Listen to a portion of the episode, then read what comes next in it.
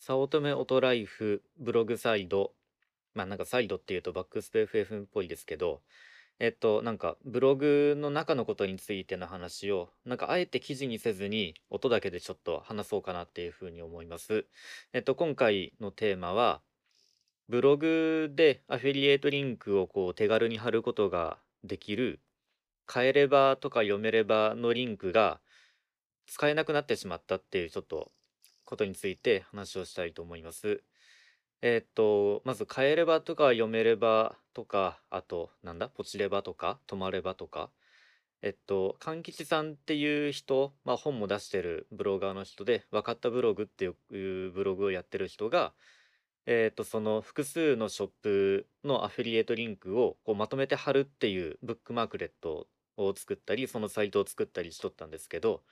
その買えればとか読めればの、え方針転換が、えーっと、あったんだよね。あ、ったんです。で、どんなものかって言ったら、まあ、Amazon とかじゃなく、なんか年末に告知があったらしいんですけど、分かったブログに、えーっと、機能の変更が行われて、今後は、なんか楽天市場とか国内のショッピングモールを応援するサービスとして運営していきますっていう風に、えーなったっていうことがあって、なんで、えっと、これを、これに気づいたかっていうと、まあ、まさに買えればリンクのブックマークレットをブラウザーからこうアクセスしたときに、できんじゃんみたいな。画像とかが持ってこれんじゃんっていうことになって、ああ、これおかしいぞって思ったら、その買えればのページ内になんかいろいろ書いてあるなっていうところで、まあ、事態が発覚したので、いや、これから、うーん、どうやってこのアフィリエイトリンクは貼っていったらいいかなっていうところを、えーちょっと今回考えてみました。で、結論から言うと僕は、えー何をやったのかっていうと、なんか別の人が作ったアフィリエイトリンクをまとめて貼るための、のワードプレスのプラグインっていうのがあったので、えっと、それをまあちょっと導入してみました。リンカー、RINKER、リンカーっていうものがあって、えっと、これだと、なんかグーテンベルグのブロックとして貼ることができて、で、なおかつ、えーっと、Amazon アソシエイトと、それから楽天アフィリエイトと、あとそれからバリューコマースの、えーっと、Yahoo ショッピングだったかな、に、えーっと、とりあえずは対応してるので、で、なおかつ、なんか値段もそこに出て、で、買えれば風なデザインがこう貼れるっていうから、まあ、とりあえずこれでいいかなと思って導入をしてみました。えーっと、まあ、やり方としては、グーテンベルグのブロックに対応しているっていうことだったので、えーと、僕はユリシーズから記事を投稿しとったんですけど、まあ、下書きでアップをした後に、えー全部を、まあ、クラシックスタイルのブロックになってたから全部をブロックに変換した後に、まあ、ここにそこで、そのブロックを追加っていうところから、リンカーのブロックを追加しとるんですけど、まあなんか、あ、これだったらまあいいかなっていう感じに、まあ、使えてます。まあ最初にそのアフィリエイトリンクのための、まあ、アフィリエイトの ID とかも設定しなくちゃいけないんですけど、ただ、えっと、その分かったブログ、買えればのページにも書いてある、まあそもそもなんでこの Amazon に対してこのなんかこう厳しくなったのかなっていうところにもつながるんですけど、えっと、Amazon のそのアフィリエイトリンク、Amazon アソシエイトのリンクを、まあ、他のウェブページに持ってくるための API っていうのが、まあ、もともとあって、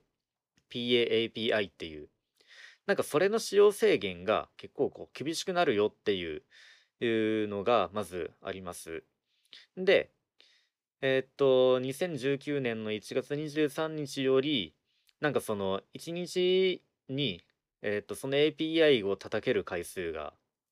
えーっと、ちょっと上限が8640リクエストっていう風に変わって、で、なおかつ、その API より取得したその商品リンクより発生した過去30日間の発送済みの商品売上が、えー、0.05ドル、日本円で5円、えーぐらいないと、えーっと、なんか上限がこう増えなかったりとか、あとそれから、うんと、そのリンクを通して過去30日以内に、その売り上げが発送していないと API が利用できなくなるっていう、えーことがあ、なんか次の規約変更によってこう変わってしまうっていうので、まあ、多分分かったブログのその変えればもそれに対応する形で、それを利用するのをまあやめたっていう形になったんじゃないかなっていうふうに、まあ思ってます。うん、まあ、あの、そこそこアクセスのあるブログで、えーっと、そのリンクからこうなんか購入されてる実績があって、まあそこそこ毎日のように売れてるんだったら、まあこのリンカーとかに移行して、まあ、使ってもいいんじゃないかなっていうふうには思ってるのと、あとそれから、ワードプレスの公式プラグインとして、えっと、なんだったかな。えー、Amazon が一応出してるんですけど、アソシエイツリンクビルダーっていうプラグインを Amazon が出してて、そこからその Amazon の商品のアフィリエイトリンクを作るのは、え全然そういう30日以内に売れないとどうのこうのっていうのはなくって、えただそのプラグインから作るしかないので、ちょっとこう面倒かなっていうところが、まあ、ある。ということなので、うんと、とりあえず、この早乙女ライフっていうブログでは、まあ、今後、とりあえず、まあ、よく売れてる商品とかがあるので、まあ、そのリンクをリンカーによって、そのリンカーののグーテンベルクブロックにまあ置き換えていって、まあ、とりあえずその商品が売れてるところの、えーっと、部分を全部そのリンカーブロックに変えて、とりあえずお様子を、えー見ていこうかなっていうふうに思っています。ちなみに、まあ、リンカーで作りましたみたいなところは、CSS をディスプレイノーウンしたので、あまあ、これで、えーと、リンカーから作ったんだ、このブログの人はっていうふうに、まあ、思われんかなっていうふうに、あの、思ってるところですけど、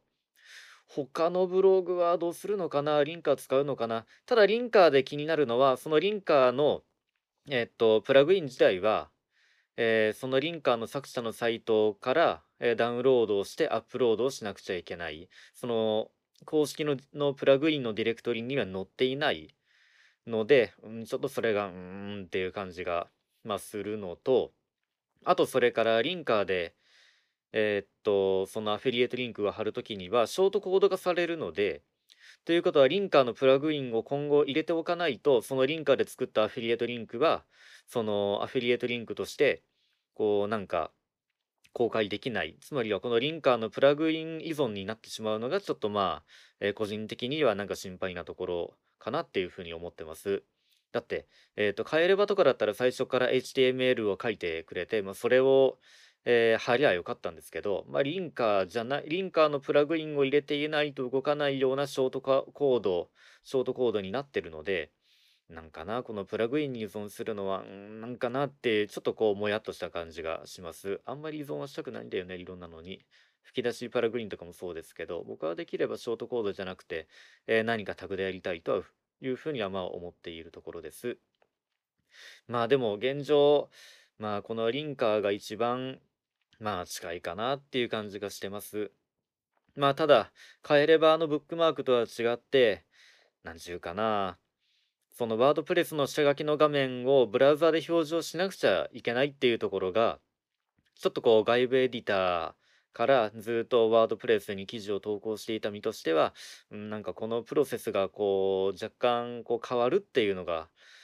うん、ちょっとこう、まあ慣れが必要かなっていうふうには思っています。まあただリンカは結構 CSS のスタイルは元からなんかいい感じになってるから、あまあその辺をこう、なんか CSS でデザインをどうのこうのっていう変えればの CSS カスタマイズとかを一切やらなくっても、まあそれっぽいデザインになっとるので、まあとりあえずこれでいいやって感じがしてます。えっと、変えればの、え変更で困ってる人は、まあリンカーとか他のものに移行してみると、まあいいかなっていうふうに思います。以上で終わります。